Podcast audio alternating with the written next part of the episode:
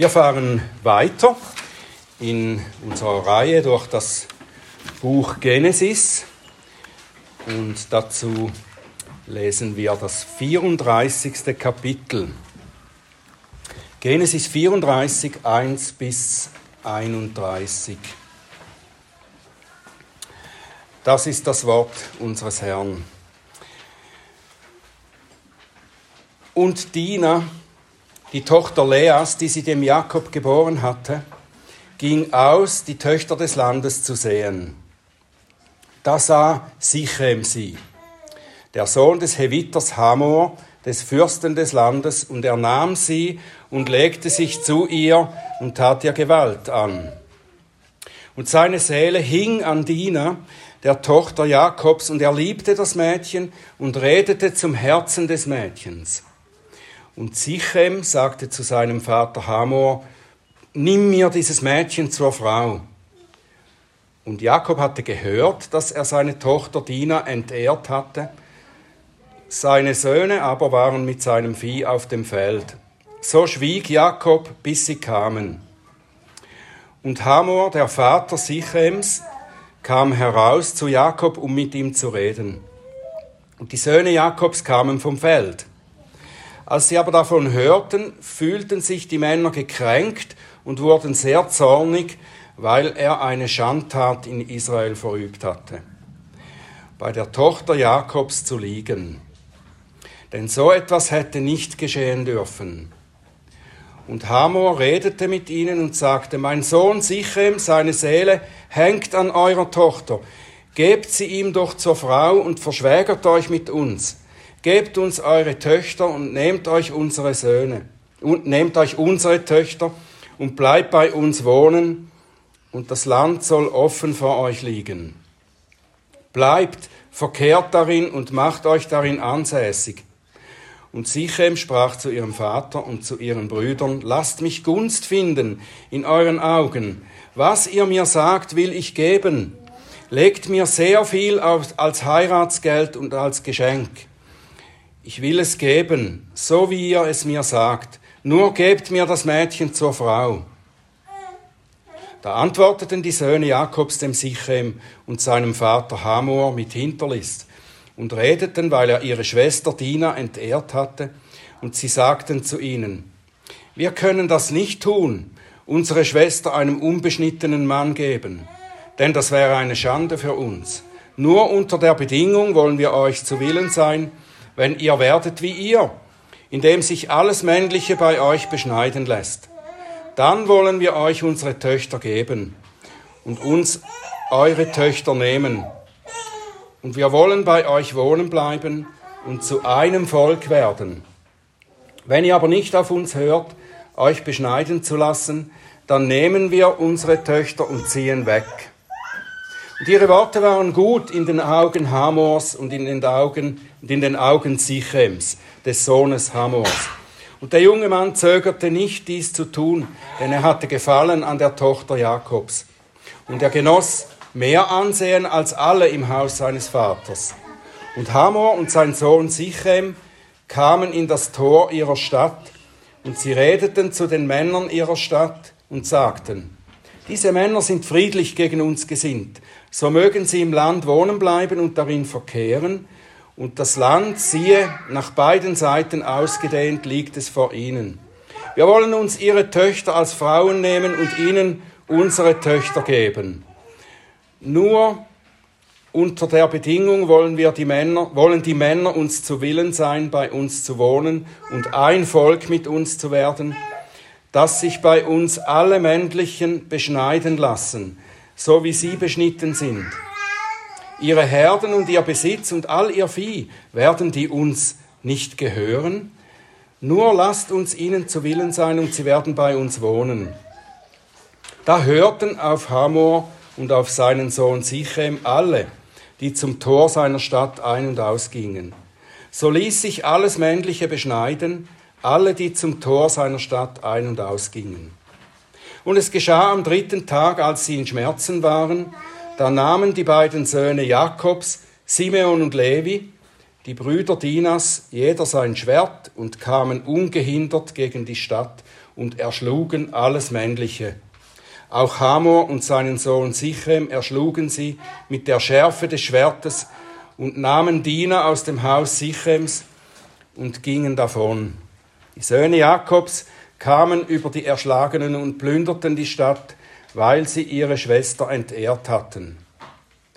Ihre Schafe und ihre Rinder und ihre Esel und alles, was in der Stadt und was auf dem Feld war, nahmen sie und all ihr Vermögen und alle ihre Kinder und ihre Frauen führten sie weg und plünderten auch alles, was in den Häusern war. Da sagte Jakob zu Simeon und Levi, ihr habt mich ins Unglück gebracht, indem ihr mich stinkend macht bei den Bewohnern des Landes, bei den Kanaanitern und bei den Perisitern ich aber bin ein geringes Häuflein. Wenn sie sich gegen mich versammeln, werden sie mich erschlagen, und ich werde vernichtet, ich und mein Haus. Sie aber sagten, durfte er unsere Schwester wie eine Hure behandeln.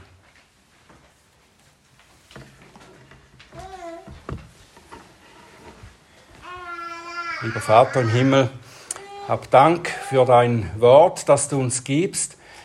Hab Dank für das, was du uns daraus lehrst. Bitte hilf uns zu verstehen, mach uns aufmerksam, hilf uns zu lernen, was du uns lehren willst. Und öffne du meinen Lippen, dass sie deinen Ruhm verkünden. Amen.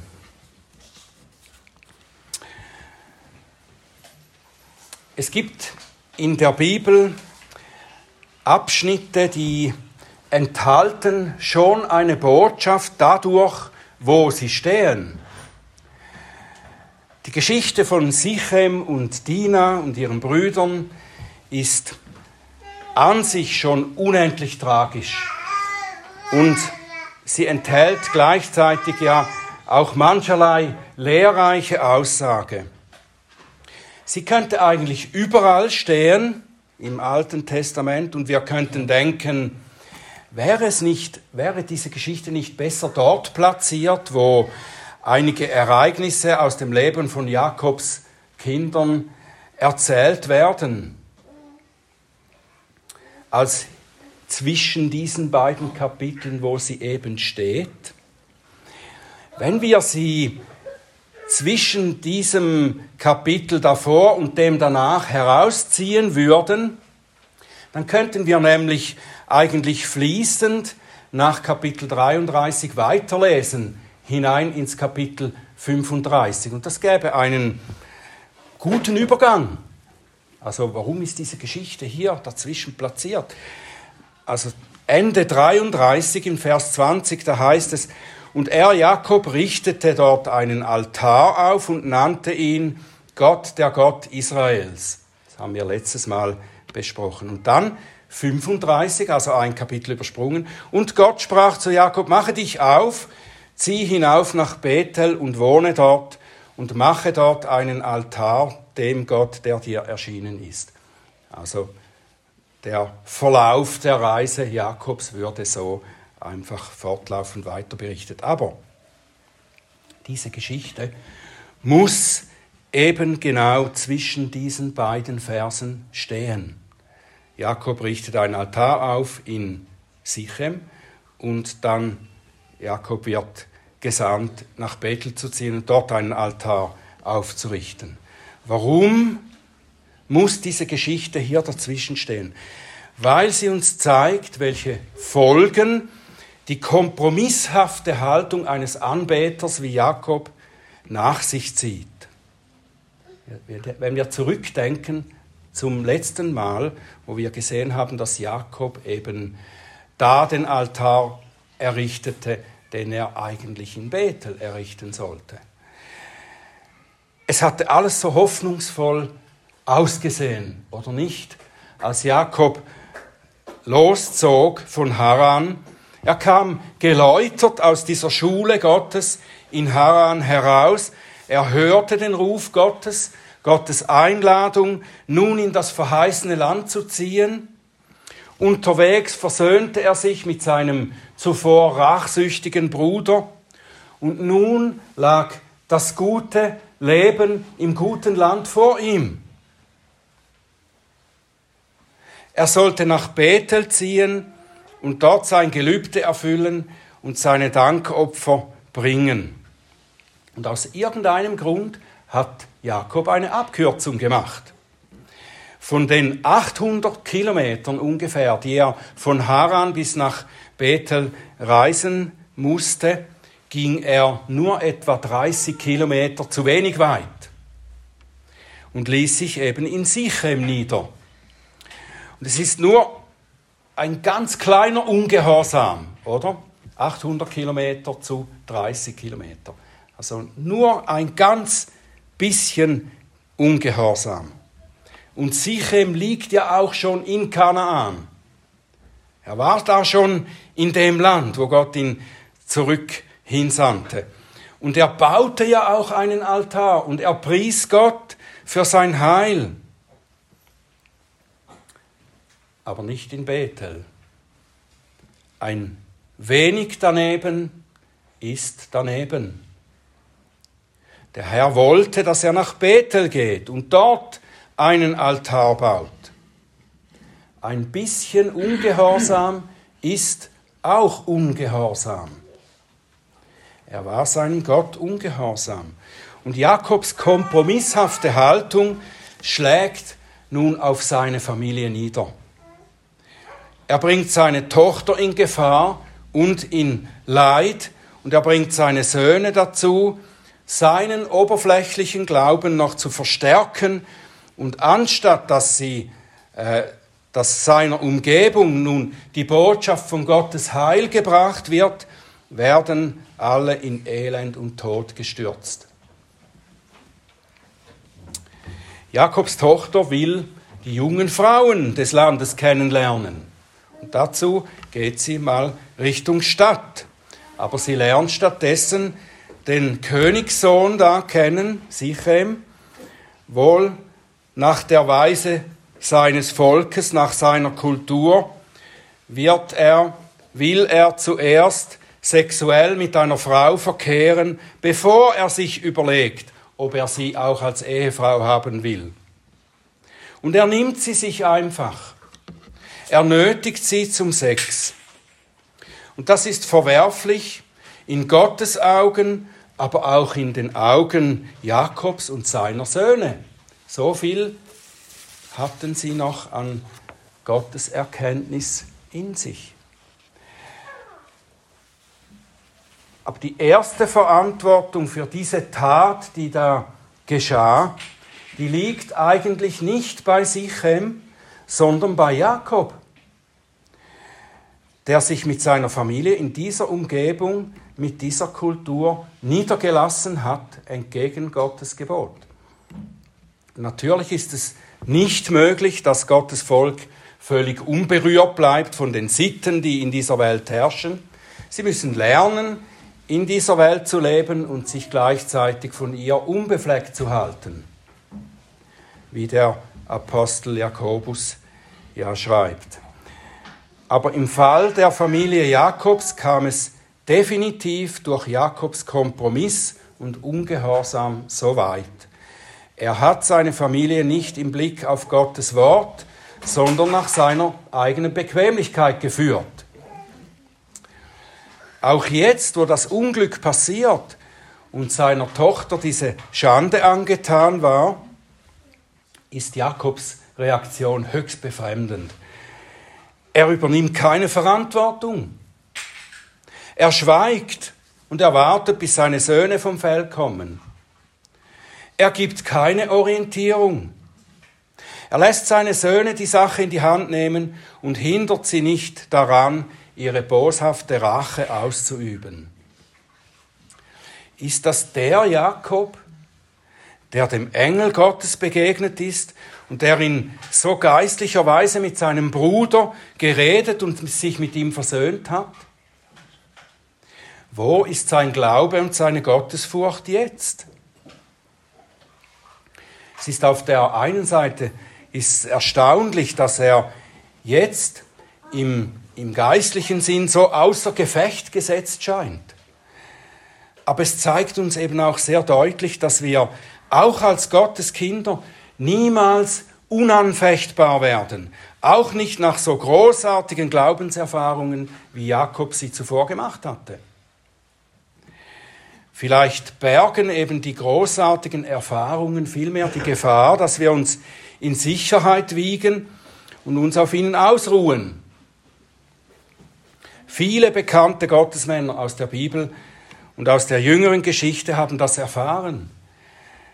Gerade noch errangen sie große Siege, gleich darauf werden sie selbstsicher, unvorsichtig und das brachte sie schließlich zu Fall. Und darum schreibt auch der Apostel Paulus im ersten Korintherbrief, nachdem er die Sünden und den Unglauben der alten Israeliten beschreibt und gesagt hat, dass das alles als Warnung für uns geschehen ist, dann sagt er am Ende, wer meint zu stehen, der sehe zu, dass er nicht falle. Damit ihr euch nicht überhebt über diese alten Israeliten, was sie getan haben, wie sie in Sünde gefallen sind. Wer meint, selber zu stehen, der sehe zu, dass er nicht auch falle. Nehmt euch in Acht. Es ist als Warnung für euch geschrieben. Ruht euch nicht aus auf euren ersten großen Erfahrungen des Glaubens. Und Jakob hat vielleicht schon erkannt, dass er hier die Frucht seines Kompromisses nun erntet. Und vielleicht hat er darum geschwiegen. Vielleicht plagte ihn sein Gewissen. Aber er hätte nicht beim Schweigen bleiben sollen, sondern hätte Buße tun sollen und die Sache in Ordnung bringen, Verantwortung übernehmen sollen. Er hat geschwiegen und hat nichts getan. Und sein anhaltendes Schweigen lässt seine Söhne weiter abgleiten und in Unglauben und Boshaftigkeit handeln. Ja, was hätten Jakob und sie denn eigentlich tun sollen, richtigerweise? Wenn wir in Gottes Gesetz schauen, dann gibt es zwei Wege, die zu gehen sind in einer solchen oder ähnlichen Situation. Das Gesetz Gottes wurde zwar erst später durch Mose aufgeschrieben, aber Gottes Wille war schon da und der hat sich nicht geändert. Sie hätten Gottes Willen erfahren können. Wie sollen wir auf diese Sache jetzt reagieren, da sie nun geschehen ist? Auf Vergewaltigung stand grundsätzlich die Todesstrafe. Aber es musste klar erwiesen sein, dass die Frau, die vergewaltigt oder genötigt wurde, dass sie sich gewehrt hat, erfolglos gewehrt hat. Es gibt dann äh, so Beschreibungen, sie muss geschrien haben, wenn es irgendwo in der Stadt war, dann ist, sie, äh, ist klar, dass sie nicht schuld war daran, an dieser äh, sexuellen Situation, weil sie wurde gezwungen oder überwunden. Also wenn es erwiesen war, dass die Frau sich gewehrt hat, erfolglos gewehrt hat.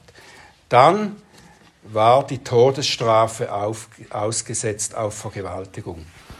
In Sichems und Dinas Fall sieht es so aus, dass Dina zumindest danach einverstanden war, mit Sichem zusammenzubleiben. Es ist nicht so viel geschrieben darüber, haben wir gelesen, aber vielleicht ist Sichem einfach zu weit gegangen und hat sie dann überwunden, genötigt zum letzten, dass sie nicht gehen wollte und hat sich nachher entschuldigt. Vielleicht. Es heißt ja, dass er Dina liebte und er redete zu ihrem Herzen. Es gibt im Gesetz Gottes auch noch eine andere Anweisung, dass wenn ein Mann mit einer Frau, die nicht verlobt war, sexuell verkehrte, dass er dann bei ihrem Vater um sie werben sollte, den Brautpreis bezahlen soll und sie heiraten sollen. Und das war auch das, was Sichem schließlich ja anstrebte. Grundsätzlich hätten Jakob und seine Söhne darauf eingehen können. Dina Jakob und auch ihre Dinas Brüder könnten Sichem vergeben und den Brautpreis bestimmen und dann könnten sie heiraten.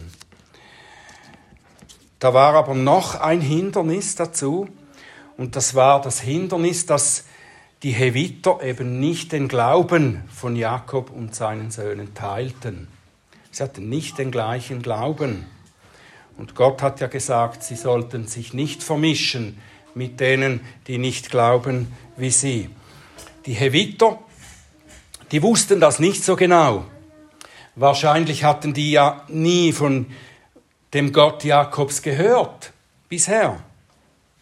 Jetzt erfuhren sie etwas darüber jedoch auf eine sehr oberflächliche Weise, die nicht den Glauben an den Bundesgott von Jakob verkündete, sondern nur den äußerlichen Gebrauch des Bundeszeichens. Wir können als Beschnittene nicht mit euch verschwägert sein, wenn ihr nicht auch beschnitten seid. Also wenn ihr nicht dieses äußere Zeichen habt, wie wir das haben, dann können wir nicht mit euch verschwägert sein sonst schon. Eigentlich sagten Jakobs Söhne damit, ihr müsst euch äußerlich so verhalten wie Israeliten, und dann können wir sagen, dass wir ja denselben Gott haben, und so können wir uns mit euch verbinden und wir können ein Volk sein.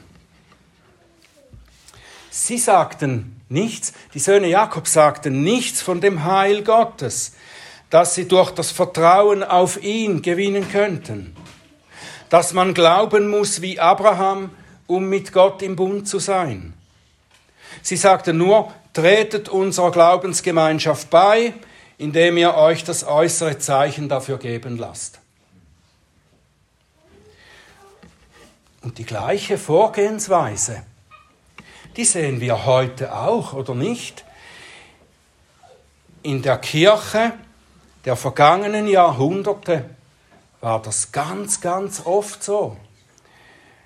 Die Kirche hat aufgehört, den Glauben an das Evangelium von Jesus Christus zu verkünden und zu sagen, dass wir nur durch diesen Glauben in seine Kirche eingegliedert werden können.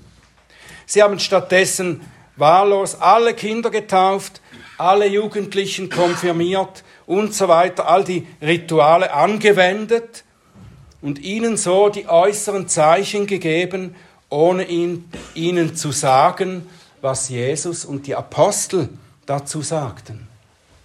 Jesus sagt, wahrlich, wahrlich, ich sage euch, wer mein Wort hört und dem glaubt, der mich gesandt hat, der hat ewiges Leben und kommt nicht in das Gericht, sondern er ist vom Tod zum Leben hindurchgedrungen. Und Johannes 6, 3, 36, wer an den Sohn Gottes glaubt, der hat ewiges Leben. Wer aber dem Sohn nicht glaubt, der wird das Leben nicht haben, sondern der Zorn Gottes bleibt auf ihm. Da nützt eine Beschneidung oder eine Taufe oder so etwas überhaupt nichts. Wer nicht an den Sohn Gottes glaubt, über dem bleibt der Zorn Gottes. Jakobs Söhne hätten Gelegenheit gehabt, jetzt wo sie schon einmal in der heidnischen Umgebung waren und auch sehen konnten, dass die Heiden das Heil Gottes nötig haben. Das haben, die, haben sie doch gesehen daran, wie sie sich verhalten haben. Sie hätten Gelegenheit gehabt, ihnen das Heil Gottes zu verkündigen, ihnen das Evangelium von Gottes Vergebung zu erklären und das selber auch so vorzuleben. Das wollten sie aber nicht obwohl sie so ein wunderbares Beispiel der Vergebung zwischen ihrem Vater und ihrem Onkel Esau erlebt haben. Sie verachteten einfach die ungläubigen Heviter und hatten nur Rache im Sinn. Die Heviter, die haben ihre Hinterlist nicht durchschaut. Vielleicht waren sie geblendet durch die großartige Möglichkeit, die sich ihnen bot. Und sie redeten ja miteinander Etwa so, die Israeliten haben gute Frauen und sie haben Reichtümer und da könnten wir Anteil daran haben. Ja, sie haben auch diesen komischen Gebrauch da, sich zu beschneiden, aber das können wir auf uns nehmen, wenn wir sehen, was wir dadurch alles gewinnen können. Wir können ihre guten Frauen bekommen und an ihren Reichtümern Anteil haben. Niemand erklärte ihnen, wie falsch sie lagen mit dieser Einstellung, weil Jakob und seine Söhne ihnen nicht erklärt hatten, dass man nur durch den Glauben an Gottes Verheißungen in seinem Bund ein wahrer Israelit werden kann. Und darum sahen die Heviter nicht, wie verloren und hoffnungslos sie eigentlich sind. Und so geht es heute vielen Menschen, die Christus, dem Glauben an Christus fernstehen. Weil die Leute der Kirche es versäumen, ihnen zu erklären, dass sie allein durch den Glauben an Jesus Christus Christen werden und gerettet werden können. Darum bleiben sie verloren. Sie denken ähnlich wie die Heviter, dass man ein guter Christ sein kann, wenn man einfach die christlichen Gebräuche annimmt, sich Mühe gibt, etwa so zu leben. Oder indem man sich unter die Christen gesellt, in die Kirche geht. Aber das führt nicht zu dem Ziel, das Gott mit seinem Evangelium für die Menschen hat. Durch äußeres Gebaren kann man Gott nicht nahe kommen.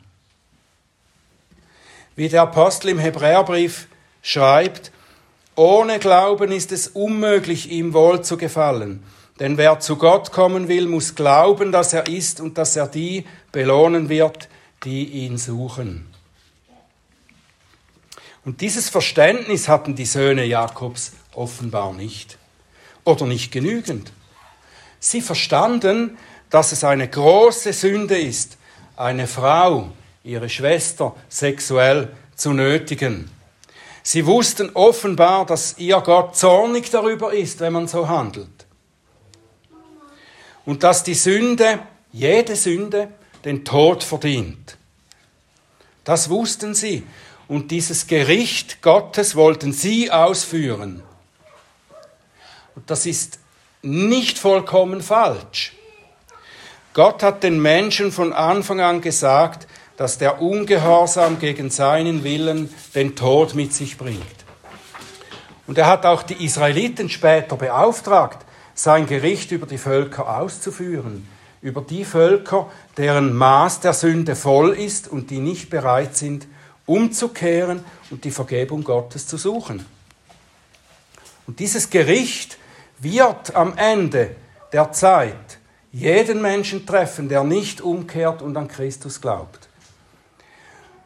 Und ich weiß nicht, wie es euch ergangen ist, aber ich selber dachte, als ich die Geschichte las, ich habe sie ja nicht zum ersten Mal gelesen, aber immer wenn ich sie lese, denke ich, dieser Sichem hat die Strafe verdient. Und ich hätte auch eigentlich gern diese Rache geübt an diesem, an diesem bosartigen Mann, der so etwas tut.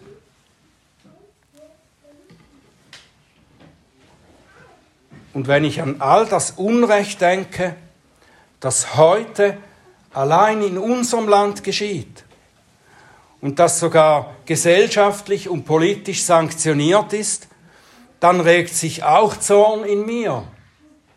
Und ich wünsche mir, dass die Leute, die Gottes Gesetz mit Füßen treten, bestraft werden. Aber diese Geschichte von Sichem und Dina und den Söhnen Jakobs hat mich wieder daran erinnert, es ist nicht unser Auftrag, es ist noch nicht unser Auftrag, die Gottlosen zu richten. Jetzt ist es noch unser Auftrag, das zu verkünden, was die Söhne Jakobs nicht verkündet haben. Gottes Gericht ist im Kommen über alle, die Gott fernbleiben und in ihrer Sünde bleiben und daran festhalten. Aber Gott hat auch seine Gnade verkündet und angeboten. In seinem Sohn Jesus Christus. Seine Gnade, die in gewisser Weise das umkehrt, was durch die Jakobssöhne an den Hevitern geschah. Wie ist das zu verstehen? Was geschah mit den Hevitern eigentlich? Sie wurden alle hingerichtet wegen der Sünde ihres Prinzen. Die Heviter wurden alle hingerichtet wegen der Sünde ihres Prinzen. Die Schuld Sichems wurde ihnen mit angerechnet und sie verloren deswegen ihr Leben. So wie wegen Adams Sünde allen Menschen dessen Schuld angerechnet wird und alle dem Tod übergeben sind. Wie es im Römer 5, 12 heißt, darum, wie durch einen Menschen die Sünde in die Welt gekommen ist und durch die Sünde der Tod und so der Tod zu allen Menschen durchgedrungen ist, weil sie alle gesündigt haben. Aber, das ist das Wunderbare, Gottes Wort hört hier nicht auf. Das Gegenteil von dem Geschehen bei Sichem ist eingetreten, wo dort wegen der Sünde des Prinzen alle hingerichtet wurden, so wurde 4000 Jahre später wegen der Sünde von allen der Prinz hingerichtet.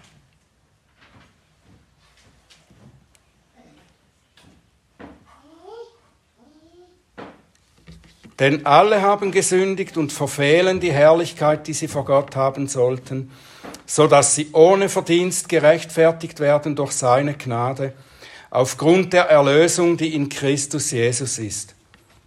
Ihn hat Gott zum Sühnopfer bestimmt, das wirksam wird durch den Glauben an sein Blut, um seine Gerechtigkeit zu erweisen, weil er die Sünden ungestraft ließ, die zuvor geschehen waren als Gott Zurückhaltung übte, um seine Gerechtigkeit in der jetzigen Zeit zu erweisen, damit er selbst gerecht sei und zugleich den rechtfertige, der aus dem Glauben an Jesus ist. Haben wir nicht eine wunderbare Nachricht für die Heviter unserer Zeit? Schauen wir, dass wir sie nicht für uns behalten, schauen wir, dass wir in unserem Glaubensleben nicht unsere eigenen Interessen verfolgen. So wie Jakob, der nach dem Massaker seine Söhne nur sagte, ihr habt meinen Ruf verdorben und ihr bringt mich in Gefahr. Warum sagte dies der Mann, der vor kurzem noch bekannte, dass er nicht würdig sei für die große Gnade, die Gott ihm erwiesen hat? Und der vor kurzem noch an eigenen Leib erfahren hat, was es heißt, durch Gottes Gnade mit dem rachsüchtigen Bruder versöhnt zu werden. Lasst uns dagegen dem Aufruf im Psalm 37 nachleben. Psalm 37, Vers 7 bis 9. Sei still dem Herrn und harre auf ihn. Entrüste dich nicht über den, dessen Weg gelingt, über den Mann, der böse Pläne ausführt. Lass ab vom Zorn und lass den Grimm. Entrüste dich nicht, es führt nur zum Bösen, denn die Übeltäter werden ausgerottet, aber die auf den Herrn hoffen, die werden das Land besitzen. Die auf den Herrn hoffen, auf ihn vertrauen, die werden das Land besitzen das Reich Gottes.